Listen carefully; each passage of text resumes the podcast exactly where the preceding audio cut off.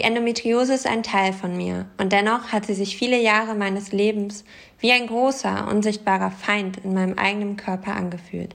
Eine seelische und körperliche Behinderung, ohne Hoffnung auf Heilung. Sie hat mir meine Jugend genommen und bedeutet bis heute eine Einschränkung meiner Lebensqualität. Im sozialen Umfeld bringt sie mir oft Streitigkeiten. Eigentlich hat sie meine gesamte Lebensplanung zerschlagen. Doch all die Herausforderungen, die sie mit sich bringt, haben mich auch stark gemacht.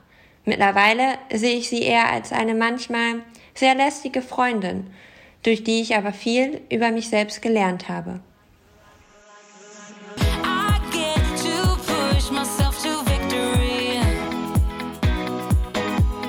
Relationship, der Podcast zum Buch mit Diana zu Löwen. Herzlich willkommen zu einer neuen Folge Relationship der Podcast. Im Intro hast du diesmal nicht mich, sondern Anna gehört. Anna Wilken. Wir kennen uns eigentlich noch gar nicht so lange, aber ich schätze sie so sehr. Sie hat auch im Relationship Buch einen Gastbeitrag geschrieben zum Thema Endometriose, denn das ist ein Thema, worüber sie sehr offen auf Instagram spricht und ein super wichtiges Thema, weil jede zehnte Frau etwa an Endometriose leidet, aber die wenigsten wissen eigentlich, was Endometriose ist und wie es auch den Kinderwunsch beeinflusst. Und über diese sehr sensiblen Themen habe ich mit Anna gesprochen. Herzlich willkommen, Anna, dass du im Podcast dabei bist. Wie geht's dir denn gerade? Wo bist du denn eigentlich? Hallo liebe Diana und danke schön, dass ich bei deinem Podcast dabei sein darf. Ähm, mir geht es aktuell ganz gut, wobei ich sagen muss, dass ich die Corona-Situation, auch wenn man es wahrscheinlich nicht mehr hören kann, einfach irgendwo belastend finde und ich ängstlich ist das falsche Wort, aber ich finde das einfach extrem verrückt, was so gerade in unserer Welt passiert. Und bin hier gebased in Heidelberg. Mein Partner spielt ja bei Hoffenheim am Fußball und wir wohnen hier gemeinsam in Heidelberg und sind auch so, ja, 600, 700 Kilometer von unseren Familien entfernt, was natürlich mit Corona und Lockdown halt auch echt eine unschöne Sache ist. Ja, auf jeden Fall. Ich finde es auch gerade ja wieder sehr belastend, wenn man natürlich seine ganzen sozialen Kontakte einschränken muss. Aber wir wollten ja heute mal über ein anderes Thema reden, was eigentlich nicht weniger belastend ist, beziehungsweise wir haben ja zwei Themen auf der Agenda, die sich auch so ein bisschen ergänzen. Einmal würde ich gerne mit dir über Endometriose sprechen. Dazu hast du ja auch ein Buch geschrieben und da haben wir jetzt ja am Anfang auch schon ein bisschen was gehört und auch über das Thema Kinderwunsch. Vielleicht kannst du ja die Zuhörer und Zuhörerinnen noch mal so ein bisschen abholen, was eigentlich Endometriose ist, weil ich bin jedes Mal schockiert, wie wenige doch wissen, was das eigentlich ist. Ja, genau das ist halt auch wirklich das Problem, dass viele einfach nicht Bescheid wissen, was Endometriose ist. Also erstmal vorab gesagt, die Endometriose ist super komplex und äh, meine Erklärung ist jetzt kurz gehalten, ähm, aber generell ist es halt eine sehr komplexe und individuelle Erkrankung. Endometriose ist eine chronische, aber gutartige Erkrankung, bei der sich Gebärmutter, Schleimhautartiges Gewebe, sprich Tumore, Zysten, Verwachsungen im Bauchraum ansiedeln. Das kann dann an der Gebärmutter sein, in der Gebärmutter, Eierstöcke, Eileiter, Blase, Darm, Bauchfell, Becken, Zwerchfell und auch in seltenen Fällen schon an der Lunge wurde Endometriose gesichtet. Und das bereitet einfach extrem starke Schmerzen, weil es wie so Entzündungen im Körper halt einfach auch sind. Und seit wann weißt du, dass du an Endometriose leidest? Ich hatte mit 13 den Verdacht bekommen und da kann ich mich zu einer sehr glücklichen Person in Anführungsstrichen noch behaupten, weil ja. man so roundabout schätzt, dass die Diagnose der Endometriose sechs bis zehn Jahre dauert. Also sechs bis zehn Jahre vergehen, wo die Frauen nicht wissen, was mit ihrem Körper los ist. Damit ist jetzt nicht die Diagnose an, an sich gemeint, sondern einfach der Weg dahin, weil viele Frauen eben von Endometriose noch gar nichts gehört haben. Leider Gottes viele Gynäkologen eben auch nicht darauf aufmerksam machen Und so ziehen sich die Jahre dann. Und bei mir war es halt eben so, dass ich mit 13 den Verdacht hatte, aber es halt immer hieß, ich bin zu jung und vielleicht ist es doch der Stress. Ich bin Scheidungskind, da war ja ganz klar, ich will einfach nur Aufmerksamkeit. Das ist jetzt mhm. natürlich ironisch gemeint. Ich war schon immer sehr dünn und schlank. Auch da war natürlich klar, ich bin magersüchtig und bulimiekrank. Auch das ist ironisch gemeint.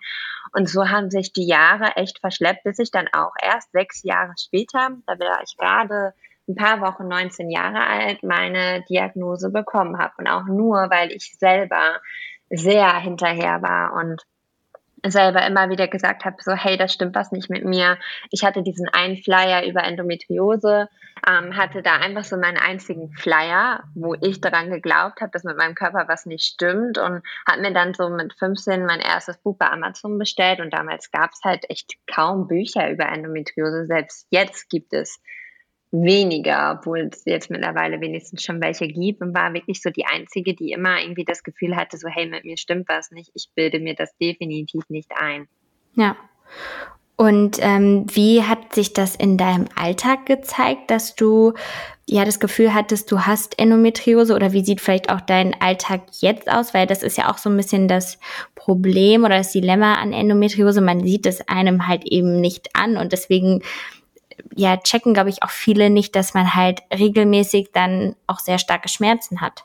Also damals war das halt bei mir so, dass ich einfach eine extrem schlimme Blutung hatte und meine Blutung schon so mit Ende elf kam und ich wirklich in einem Bett aufgewacht bin und ich habe einfach geblutet wie ein Schwein. Also es sah nicht schön aus, es war total erschreckend für mich damals auch und ich konnte halt nie zum Schulsport gehen. Ich bin immer bei der Schule zwischendurch ausgefallen. Ähm, bei meiner Periode bin ich nie hingegangen und ich hatte da auch echt viele Fehlzeiten. Ich hatte schon in meinem Schulmäppchen Anika und Ibuprofen, was eigentlich eigentlich auch nicht normal ist, habe oft Freunden abgesagt, bin auch nicht viel, ja, ja so feiern gegangen, ne? wie man das dann halt so mit 15 beginnen Hauspartys, keine Ahnung, ne? jetzt dann noch viel früher wahrscheinlich, mit 16 so das erste Mal mit Mutti Zettel in die Disco und so und da ist viel ausgefallen und auch jetzt mittlerweile beeinträchtigt das durchaus noch mein Leben. Also wenn ich gerade wenn ich schlimme Schmerzen habe und die sind nicht immer nur zur Periode, die sind auch manchmal so im Zyklus, kann ich mich teilweise nicht richtig hinsetzen. Ich kann nicht mit meinem Hund Oscar raus. Ich bekomme Schwindelanfälle. Es gab schon oft Situationen, wo ich leicht ohnmächtig geworden bin vor Schmerzen, was nicht normal ist. Ähm, so starke Durchfälle zu haben, dass man sich nicht raustraut, ähm, weil man so Schmerzen hat, ist definitiv auch nicht normal. Und das kann den Alltag extrem einschränken ich habe mittlerweile einen Weg gefunden, für mich damit umzugehen, aber es ist definitiv nicht einfach, gerade weil man es halt einem nicht ansieht, weil ich mich in die Stadt stellen kann und jeder würde sagen, ach, die hat ja nichts, die sieht doch gut aus, die hat ein perfektes Leben, bei der ist alles super. Nur weil man das nicht ja. ansieht. Also das ist halt einfach das Problem.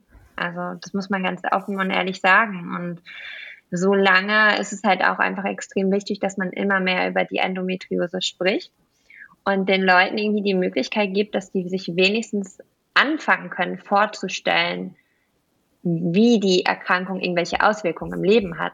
Ja, ich glaube, das ist halt auch wirklich das ähm, Schlimme, dass man das ja wirklich auch nicht in der Schule lernt.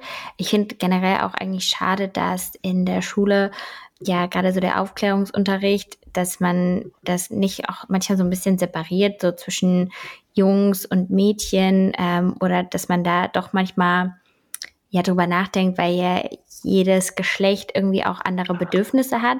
Und deswegen finde ich es eigentlich schon wichtig, dass Frauen äh, nochmal ganz spezifisch über ihren Körper aufgeklärt werden. Viele kennen ja auch gar nicht die äh, Phasen des weiblichen Zyklus und das kann ja auch so hilfreich sein. Also ist es in deinem Alltag auch so, dass du so ein bisschen immer guckst, in welcher Zyklusphase du bist, dass du so ein bisschen auch einschätzen kannst, ja, was du dir dann zutrauen kannst, so physisch und mental an Aufgaben? Also grundsätzlich, meinen Zyklus habe ich schon allein unter Kontrolle wegen des Kinderwunsches.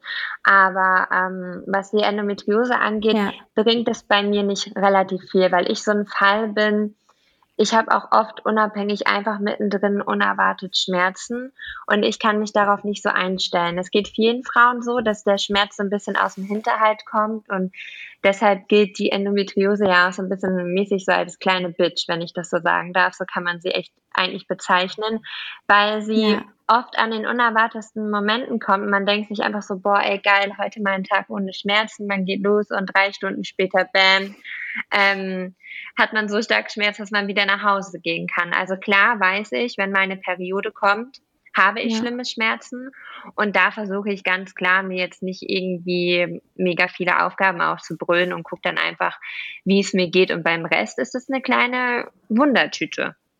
Ja. Aber ähm, kann man denn Endometriose behandeln. Also ich habe schon öfters gehört, dass ähm, ja auch Bekannte von mir, die hatten dann Operationen, wo die Zysten zum Beispiel entfernt wurden. Aber das ist ja wahrscheinlich auch nichts, was einem einen Erfolg garantiert oder dann auch ein schmerzfreies Leben. Wie, wie sieht es da bei dir aus? Du hattest ja, glaube ich, auch schon mal Operationen in der Vergangenheit, oder? Also generell muss man sagen, man kann Endometriose nur über eine Laparoskopie, also einer Bauchspiegelung, diagnostizieren. Alles mhm. andere sind Verdachtsdiagnosen. Also klar, es gibt mittlerweile Möglichkeiten, Herde im MRT zu sehen, Herde zu ertasten oder halt auch eben so Schokozysten im Ultraschall zu sehen. Aber der reine Befund ist eben pathologisch, wenn man es entnommen hat. Ähm, dementsprechend hatte ich da definitiv schon eine OP. Ich hatte jetzt mittlerweile drei Stück und jetzt meine letzte dieses Jahr im Januar, die war auch ein bisschen größer, ist das erste meine OP, wo ich sagen kann, so, hey, ich glaube, das hat mir Linderung verschafft. Mhm. Davor, bin ich ehrlich, hatte ich immer mehr Schmerzen nach den OPs, was jetzt hier niemanden Angst machen soll, weil ähm, es ist einfach bei jedem unterschiedlich. Mir hilft zum Beispiel Physiotherapie und Heilpraktiker gut, um meine Schmerzen zu lindern und jemand anderes wird sagen, totaler Bullshit, brauche ich nicht, hilft mir nicht. Das ist das ist einfach so, gerade bei so einer chronischen Erkrankung, wo man halt eben nicht sagen kann, geh Weg A und dieser Weg wird dir helfen.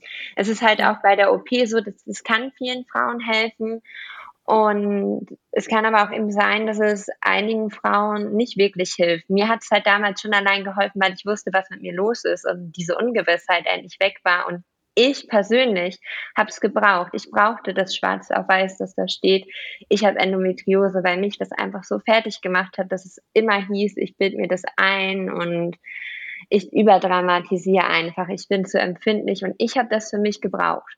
Wie das andere handhaben, ja. ist halt super unterschiedlich. Ne? Da kann man niemanden sagen, hier, du musst es machen. Also es gibt mittlerweile Wege, ähm, da operiert nicht jeder Arzt immer sofort, aber das ist einfach eine Entscheidung, die muss man selber mit dem Arzt treffen. Ja, ich kann mir vorstellen, dass es auch wirklich viele Frauen gibt, die halt einfach diese Diagnose ja brauchen, ne, einfach um wirklich so eine Gewissheit zu haben, wie du schon gesagt hast. Also das äh, glaube ich, das macht das schon ein bisschen einfacher. Vor allem, da kommen wir vielleicht jetzt auch so ein bisschen zum nächsten Thema. Das Thema Kinderwunsch hängt ja auch viel mit Endometriose zusammen. Hat es denn zum Beispiel, wenn es jetzt auch um die Kinderwunschbehandlung ähm, geht, die du machst, hat da deine Endometriose einen Einfluss drauf, dass du zum Beispiel dann auch von der Krankenkasse etwas von deiner Behandlung erstattet bekommst? Ähm, also erstmal noch ganz kurz zu dem anderen Punkt. Man muss halt auch sagen, ja. eigentlich ist es total traurig, dass man das Verlangen hat oder das Gefühl hat, man braucht eine Diagnose schwarz auf weiß, um gesellschaftlich irgendwie mehr ernst genommen zu werden. Ne? Also muss man halt ja. auch irgendwie, also eigentlich ist es total traurig. Also es ist was Schönes für einen selbst, aber wenn man mehr darüber nachdenkt, ist es eigentlich schlimm, dass man das braucht, damit die Familie, Freunde, Umfeld, Arbeitgeber und Co. einem irgendwie glauben. Ähm, und zu der anderen Sache, also das ist auch so ein Thema, was ich immer ganz schwierig finde. Es gibt so viele Ärzte, die sagen so, hey, du hast Endometriose und du bist sicher unfruchtbar. Und das finde ich ganz schlimm, weil es den Frauen einfach so unglaublich viel Angst macht. Und das ist ja auch so ein Punkt. Ich versuche ja auch viel aufzuklären und ich versuche auch viel die Zahlen zu nennen, weil die Zahlen sind natürlich erschreckend. Eine von zehn Frauen ist betroffen an Endometriose. Man geht davon aus, dass jede siebte Frau unfruchtbar ist generell. Also es ist super, super heftig, wow. die Zahlen. Aber man muss halt auch sagen, es gibt auch viele, viele Frauen mit Endometriose, die Kinder bekommen. Die Kinder bekommen ohne künstliche Befruchtung. die Kinder bekommt mit künstlichen Befruchtung, aber wo es halt eben funktioniert. Und da finde ich das super angsteinjagend, wenn man schon gerade eine neue Diagnose von einer Erkrankung bekommt und dann gleichzeitig auch gesagt bekommt, so hier, Kinder kriegen wird schwer, obwohl man es da vielleicht auch noch gar nicht so mitbekommt. Ne? Also ja. bei mir ist es so, dass man schon einfach davon ausgeht, dass die Endometriose mir Probleme macht, gerade weil ich auch die Adenomiose habe. Das ist quasi Endometriose in der Gebärmutterwand in der mhm. Muskulatur und das kann man so nicht behandeln, es sei denn, man würde die Gebärmutter entfernen. Und klar, ich bin 24, ich habe Kinderwunsch, ich will die auch gar nicht entfernen. Und das würde wahrscheinlich auch kein Arzt machen. Aber da kann man, könnte man sagen, okay, das kann mir Probleme bei der Einnistung eines Embryos machen. Und generell ist es bei mir so, dass die Follikelreserve, das nennt man den AMH-Wert, das ist das Anti-Müller-Hormon, sehr, sehr, sehr gering ist und ich da einfach so ein bisschen meine Probleme habe, was so meine Follikel, sprich meine Eier, die wir Frauen ja irgendwo auch haben, nur an anderer ja. Stelle mit einer anderen Funktion, ähm, nicht so die beste Qualität haben. Und das macht das Ganze einfach bei mir aktuell ein bisschen schwierig. Wir sind immer noch auf der Suche nach ja weiteren in Anführungsstrichen Befunden, einfach um zu schauen, sind da noch andere Baustellen, die wir vielleicht gar nicht auf dem Schirm haben, die man dann aber auch behandeln kann. Und die Behandlung an sich, sprich die Hormone, die schlagen an. Und was das angeht, habe ich auch Erfolge. Also es ist nicht so, dass man sagen kann, so, hey, die Hormone schlagen nicht an, ich nehme die Kinderwunschbehandlung gar nicht an, aber es hat eben leider einfach noch nicht zum Wunschkind geführt. Ja, vielleicht auch mal äh, spannend zu wissen, aber ich glaube, das interessiert bestimmt auch einige. Ich meine, mit 24, da würden jetzt wahrscheinlich auch viele sagen, ja, du bist doch noch total jung. Also du hast ja noch ein paar Jahre, warum stresst du dich so? Ähm, wie, wie reagiert da dein Umfeld oder vielleicht auch deine Follower, wenn du so offen immer über das Thema Kinderwunsch redest und ähm, ja, das so öffentlich natürlich machst, dass du unbedingt Mutter werden willst? Das ist tatsächlich so eine Sache, wo ich selber anfangs verwirrt war. Ne? Ich meine, man muss dazu wissen, ich war 21, als mir gesagt worden ist, dass ich eine primäre Sterilität habe. Also quasi unfruchtbar bin. Ich finde das Wort aber ganz ja. schrecklich, weil eigentlich sind wir alle fruchtbar, weil wir tun jeden Tag was und wir erreichen jeden Tag was. Aber es ist halt eben der medizinische Begriff. Und da, da, ich saß da und ich dachte, der Arzt will mich verarschen, ne? Weil ich mir so dachte, so, okay, krass, ich bin 21. Meine Mutter hat mich damals mit 20 bekommen. Ich war nicht geplant, aber ich finde es jetzt voll cool, eine junge Mutter zu haben. Und wir haben dann ja ganz lange erst Eizellen eingefroren, weil ich einfach überfordert war und nicht wusste so, hey, bin ich vielleicht zu jung? Bin ich schon reif genug? Und da hat meine Mutter zu mir gesagt, es gibt keinen richtigen Zeitpunkt, um schwanger zu werden. Und das ist das, was ich den Leuten mitgebe. Also es sind immer mal wieder Follower, die schreiben so, hey Anna, du bist doch noch voll jung, das klappt schon noch. Und ich weiß, die meinen das lieb, die meinen das nicht böse, aber es entscheidet halt einfach jeder selber, wann er diesen Kinderwunsch hat und haben will. Und in meinem Umfeld haben eigentlich alle positiv reagiert. Also so in meinem Namenumfeld hatte ich das gar nicht, dass da jemand gesagt hat, so, äh, du bist viel zu jung sondern wenn, dann ist es eher so eine Art gesellschaftliches Ding oder Follower oder halt Leute, die mich halt einfach nicht kennen und verwundert sind, was ich schon in der Kinderwunschklinik mache. Ja, ja, du setzt dich ja auch sehr viel für das Thema ein, dass man das auf der einen Seite so ein bisschen enttabuisiert, aber auf der anderen Seite auch so respektvoll damit umgeht, weil ich glaube, für viele ist das wirklich normal, einfach so zu fragen, wenn man verheiratet ist, ja, und wie sieht's jetzt aus? Oder wenn man irgendwie mal ein bisschen aufgebläht aussieht, äh, oder keine Ahnung was, dass dann Leute immer direkt sagen, sag mal, bist du irgendwie schwanger? Ähm, warum findest du das so wichtig, darüber zu sprechen und halt eben nicht jede Frau selbstverständlich darauf anzusprechen, ob sie halt äh, schwanger ist oder wann sie denn Kinder haben will? Ich finde es halt, also wir haben anfangs, als wir die Kinderwunschbehandlung gemacht haben, da wussten das ungefähr so, das konnte man an einer Hand abzählen, Leute, dass wir das machen. Und das war für mich damals voll der schlimme Moment, wenn dann jemand zu mir random gesagt hat, so, und wollt ihr schon Kinder kriegen? Und weil mich das halt voll verletzt hat. So, weil, weil ich mir so dachte, so ja, wollen schon, aber ich kann halt nicht. Und das sind halt so zwei verschiedene Paar Schuhe. Und deshalb finde ich, stellt man diese Frage einfach nicht, weil man nie hinter die Fassade schauen kann. Man kann nur vor die Fassade schauen und man weiß nie, was der Mensch eigentlich gerade durchmacht. Und der Kinderwunsch ist, da stellen sich auch viele immer so anders vor. Ich meine, ganz ehrlich, man kriegt da nicht eine Tablette und ist sofort schwanger. So jeden Monat wird ja. man neu daran erinnert, dass es nicht geklappt hat. Ich zum Beispiel hatte dieses Jahr eine Fehlgeburt. Das war das Schlimmste, was ich in meinem ganzen Leben erlebt habe. Würde mich da jemand fragen, wann ich ein Kind will? Und weil er es vielleicht nicht mitbekommt oder nicht weiß, so, okay, kann man sagen, so hat die Person nicht böse gemeint. Aber gerade das ist ja der Punkt. Also ich glaube, da gibt es ja auch dieses Sprichwort hier, Unwissen schützt nicht vor, du weißt bestimmt, was ich meine, schützt nicht vor Strafe oder wie es auch äh, immer, immer noch mal ja. richtig ausgesprochen ja. heißt. Aber das finde ich ist halt einfach so eine Sache, die man mit Vorsichtigkeit begegnen soll. Also gar nicht so, dass man die Person gar nichts mehr fragen darf. Das ist ja auch falsch. Und das hat ja auch nichts damit zu tun, dass man, dass man aufpassen muss bei jeder Frage, was die Person denkt. Aber gerade so Sachen wie heiraten, Kinder kriegen, das sind für mich einfach so Dinge, das muss man nicht fragen. Bin ich ganz ehrlich.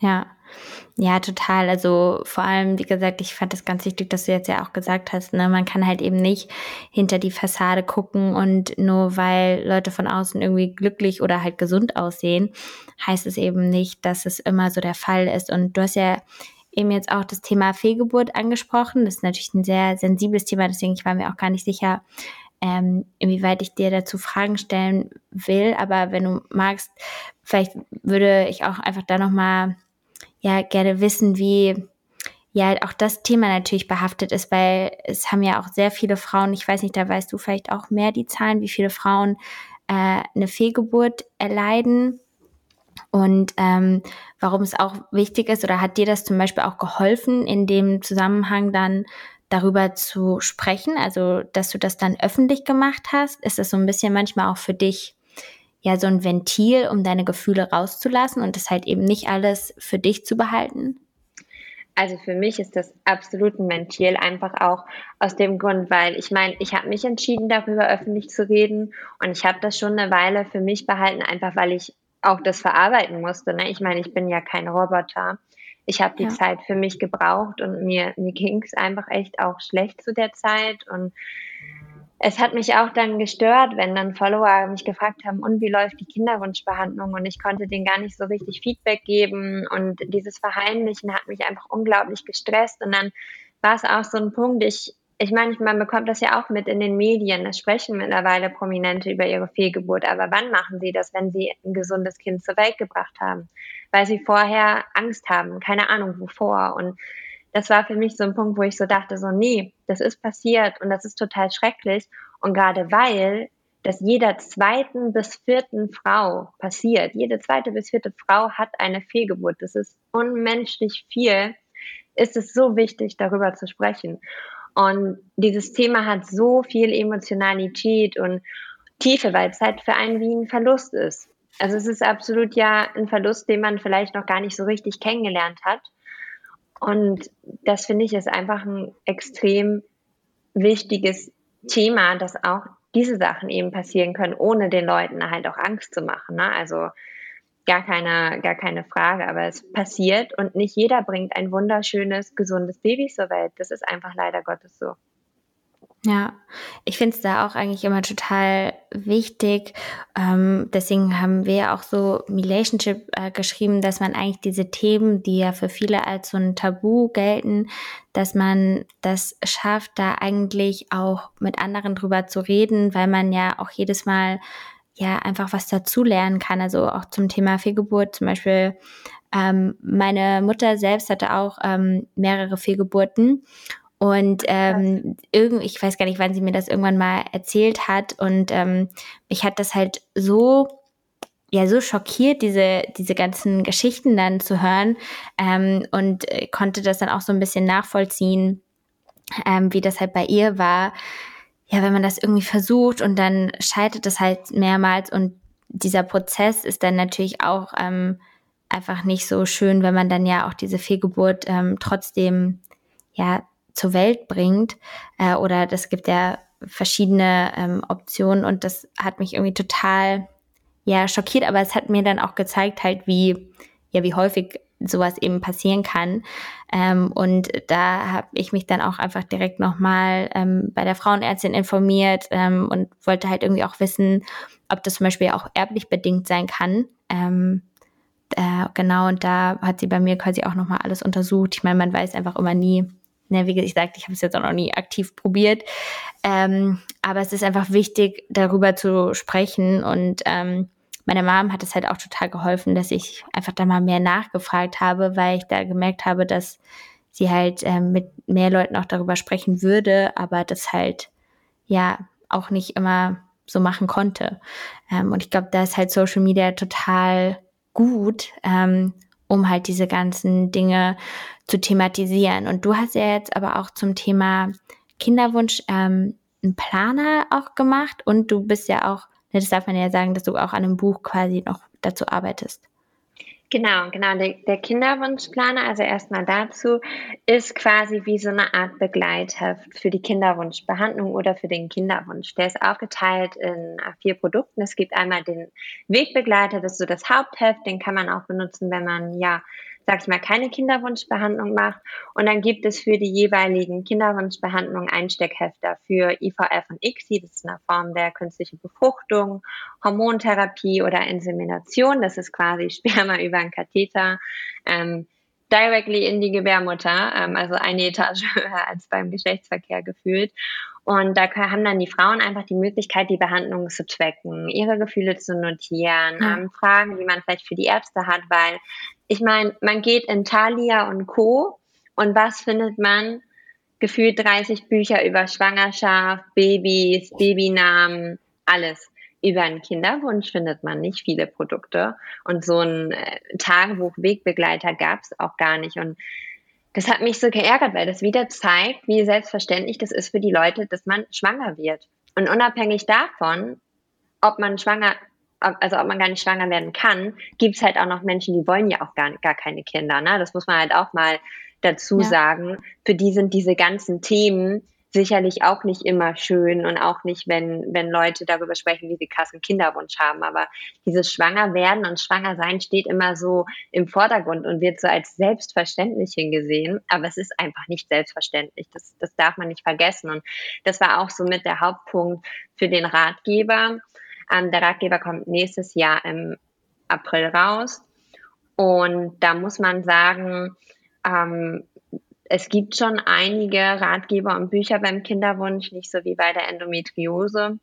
Aber es sind viele Bücher dabei, wo es immer irgendwie ums Müssen geht und wo viel Druck aufgebaut wird. Und ich wollte einfach meine Sicht oder ich möchte meine Sicht des Kinderwunsches irgendwo mit dem Buch schildern und halt auch einfach aufklären aufklären, so gut es geht, den Leuten die ganzen komplizierten Themen so an die Hand geben, dass man sie versteht. Weil wenn man das erste Mal in einem Kinderwunschzentrum sitzt und diese ganzen Möglichkeiten bei der künstlichen Befruchtung hört und Krankenkasse hier und da, da fühlt man sich ja wie von einem LKW überfahren. Ja, also das kann ich mir auf jeden Fall vorstellen. Und vor allem, was du jetzt auch schon so ein bisschen öfters angesprochen hast, ist ja auch die psychische Belastung hast du dir da eigentlich auch schon mal ähm, Hilfe geholt oder bekommt man das eigentlich auch? Weil ich kann mir vorstellen, gerade halt dann auch so eine Fehlgeburt zu erleiden, das ist ja auch etwas, was sehr schwer ist, alleine zu verarbeiten oder selbst dann mit dem Partner. Das beeinflusst ja irgendwie auch die Beziehung. Also hast du da jemanden, mit dem du da auch drüber sprichst oder wie sieht das bei dir aus? Also ich habe hier das große Glück, ähm, also an alle Leute aus Heidelberg und Umgebung hier in Heidelberg ist tatsächlich ein Kinderwunschpsychologe. Ähm, hm. Hatte ich in Regensburg, wo wir vorher gewohnt haben, nicht gefunden. Da hatte ich eine ganz normale Psychologin halt noch. Und hier ist extra ein Kinderwunschpsychologe. Der hat auch einige Bücher geschrieben. Der heißt ähm, Professor Dr. Teves Wischmann. Ähm, ich finde ihn sehr inspirierend. Ich finde seine Bücher auch sehr toll. Er wird auch unter anderem an unserem Kinderwunschratgeber mitwirken, was ich grandios finde, weil das Thema Psyche, es ist wichtig, es ist, wie du schon sagst, ähm, nicht einfach, immer damit umzugehen, gerade wenn man irgendwie eine Fehlgeburt, Totgeburt hat ähm, oder dergleichen.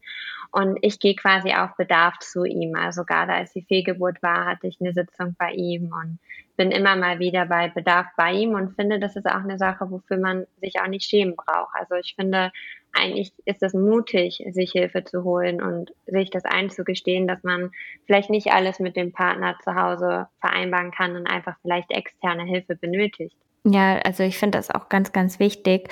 Ich glaube auch die ganze Zeit so ein bisschen, dass ja die aktuelle Corona-Situation, dass wir das auch viel unterschätzen, wie uns das alle langfristig auch psychisch belasten wird oder dass da jeder ja auch ähm, anders mit umgeht. Gerade auch so das Thema Einsamkeit ist ja auch bei vielen Leuten dann ähm, etwas, was immer größer wird und dass man diese Folgen halt noch gar nicht abschätzen kann. Aber ich glaube, wir sind so ein bisschen eine Generation oder auch in einem Alter, wo man ja, wo das nicht mehr so, so negativ behaftet ist, dass man irgendwie denkt, die Person ist ja verrückt oder irgendwas stimmt mit einem nicht, wenn man ähm, zum Psychologen geht oder zur Therapie. Und ich glaube, da finde ich es auch immer wichtig zu sagen, weil da hatte ich auch letztens mal ähm, mit einer ähm, mit Antonia Wesselow ähm, gesprochen, die hatte ich hier auch mal interviewt und ähm, sie litt an Magersucht und hat auch gesagt, dass sie immer dachte, sie ist nicht krank genug. Und ich glaube, das ist auch ganz wichtig, dass man einfach da auf sich hören muss. Und wenn man das Gefühl hat, man kommt gerade mit seinen Gefühlen alleine nicht klar, dass man da einfach Hilfe holt und das ist da kein, man ist nicht, äh, man liegt jetzt nicht die ganze Zeit heulend auf dem Boden. Also das ist da, das muss einfach jeder für sich entscheiden, ab wann man sich Hilfe holt. Genau, das, das Gleiche gilt also für die psychische Stimme steht da absolut für und ähnliches gilt auch eigentlich bei der Endometriose. Also da gibt es auch viele Frauen, die immer sagen, ja, ich glaube, anderen geht es immer schlechter. Aber sobald die Schmerzen einen irgendwie einschränken, sag ich mal, man muss dem Kumpel absagen, weil man nicht essen gehen kann, man kann nicht zur Schule gehen oder nicht zur Arbeit gehen, man kann nicht Stabsaugen. Egal auf welche Art und Weise die Schmerzen einen irgendwie einschränken, ist es nicht normal. Und da gehört sich, finde ich, auch nicht verglichen, bei wem was eh und wie irgendwo schlimmer ist, weil das Einzige, was zählt, ist ja das Empfinden, was man selber hat. Und nur man selber kann bestimmen, was für ein nicht tragbar ist, egal ob jetzt Psyche oder auch physisches Leiden. Ja, auf jeden Fall. Und ich glaube, gerade dann auch bei so Themen, die halt ein, ja, das Leben lang begleiten werden, ist es einfach ganz, ganz wichtig, da ja, darüber zu sprechen. Ähm, und deswegen finde ich es auch voll gut, dass du ja wirklich auch deine, deine Reichweite halt nutzt, um Frauen aufzuklären in diesen Themen, weil ja, mich schockiert es halt wirklich, dass man ja dazu einfach immer noch nicht so viele Informationen findet und gerade Social Media ist ja oft noch ja diese Happy Bubble, wo man halt wirklich manchmal nur das Gefühl hat, jeder lebt so ein Bilderbuchleben da, weil man halt nur die positiven Seiten zeigt. Und dann finde ich es eigentlich umso wichtiger, dass es halt auch Frauen gibt, die halt auch mal ja kritischere Themen und Dinge behandeln. Hast du aber da vielleicht auch das Gefühl, Social Media wandelt sich da so ein bisschen? Ähm, das, oder hast du vielleicht auch schon andere Frauen inspirieren zu können, ihre Geschichten zu teilen? Also ich finde, dass Social Media aktuell einen richtigen Wandel hat, was das angeht. Und ich ja. finde das richtig toll. Ich finde das total gut. Und da geht es auch gar nicht darum, Mitleid zu schöpfen. Da gibt es ja auch immer mal wieder Leute, die das alles noch nicht verstehen, sondern es geht darum, einfach zu zeigen, was real ist und was einen beschäftigt und belastet. Und im Endeffekt ist das eine Plattform, wo man das darstellen kann, was man selber möchte. Und ähm, ich weiß von vielen Mädels, die mir immer schreiben, dass ich sie ermutigen, nicht entmutigen, ermutigen konnte, ähm, darüber zu sprechen. Sei es im Freundeskreis oder auf der Arbeit oder auch auf deren Instagram-Profilen. Und das ist für mich echt eine, eine große Ehre, weil das zu erreichen ist eigentlich wunderschön. Und das ist total toll, wenn ich anderen Frauen mit meiner Geschichte und mit meinem Mut, den ich ja mir selbst irgendwo gegeben habe, darüber zu sprechen, denen dann auch Mut schenken kann. Ja, du hast doch auch einen Hashtag, oder? Hast du nicht genau. einen Hashtag ins Leben gerufen? Der Hashtag ist eigentlich, wie das Buch einfach heißt. Also das Endometriose-Buch heißt ja in der Regel bin ich stark und dazu gibt es auch einfach den Hashtag und da findet man eigentlich mittlerweile einige Beiträge, genauso aber auch wie unter Hashtag Endometriose ja. oder Endosister, Endogang. Da gibt es mittlerweile einige Hashtags, wo man wirklich tolle Beiträge zu findet. Sehr, sehr cool, weil, wie gesagt, ich finde es auf jeden Fall wichtig und auch schön, wenn ja Social Media auch für so Themen genutzt werden kann. Ich würde jetzt eigentlich äh, die Folge an dieser Stelle beenden. Ich glaube natürlich, man kann sehr, sehr viel noch in die Tiefe gehen, aber dafür ist ja eigentlich dann auch dein Account da, weil du hast ja ganz viele Highlights. Vielleicht kannst du auch noch mal so ein bisschen erklären, was du auf deinen Kanälen ähm, ja viel teilst, weil gerade auch das Thema Kinderwunsch, da gehst du ja oft auch wirklich sehr in die in die Tiefe.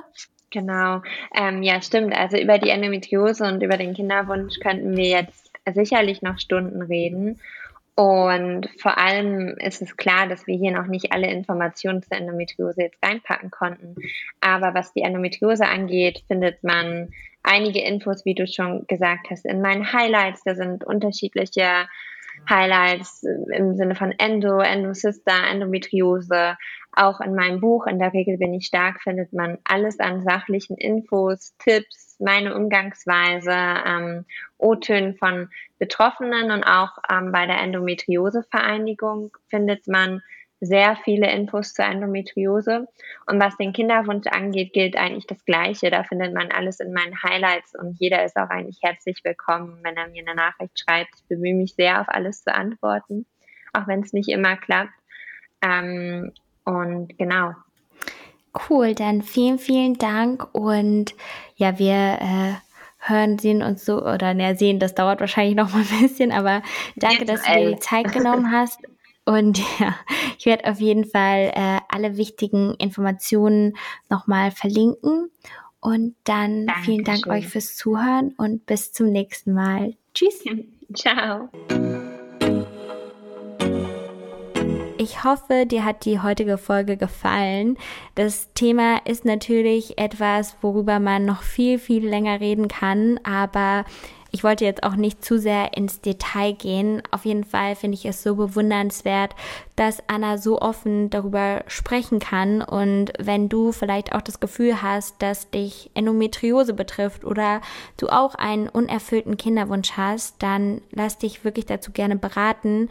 Wir packen nochmal Informationen in die Beschreibung, in die Show Notes, damit du dich informieren kannst. Und ich freue mich immer über Feedback, genauso wie Themenvorschläge. Und dann vielen Dank fürs Zuhören. Bis dann. Tschüss.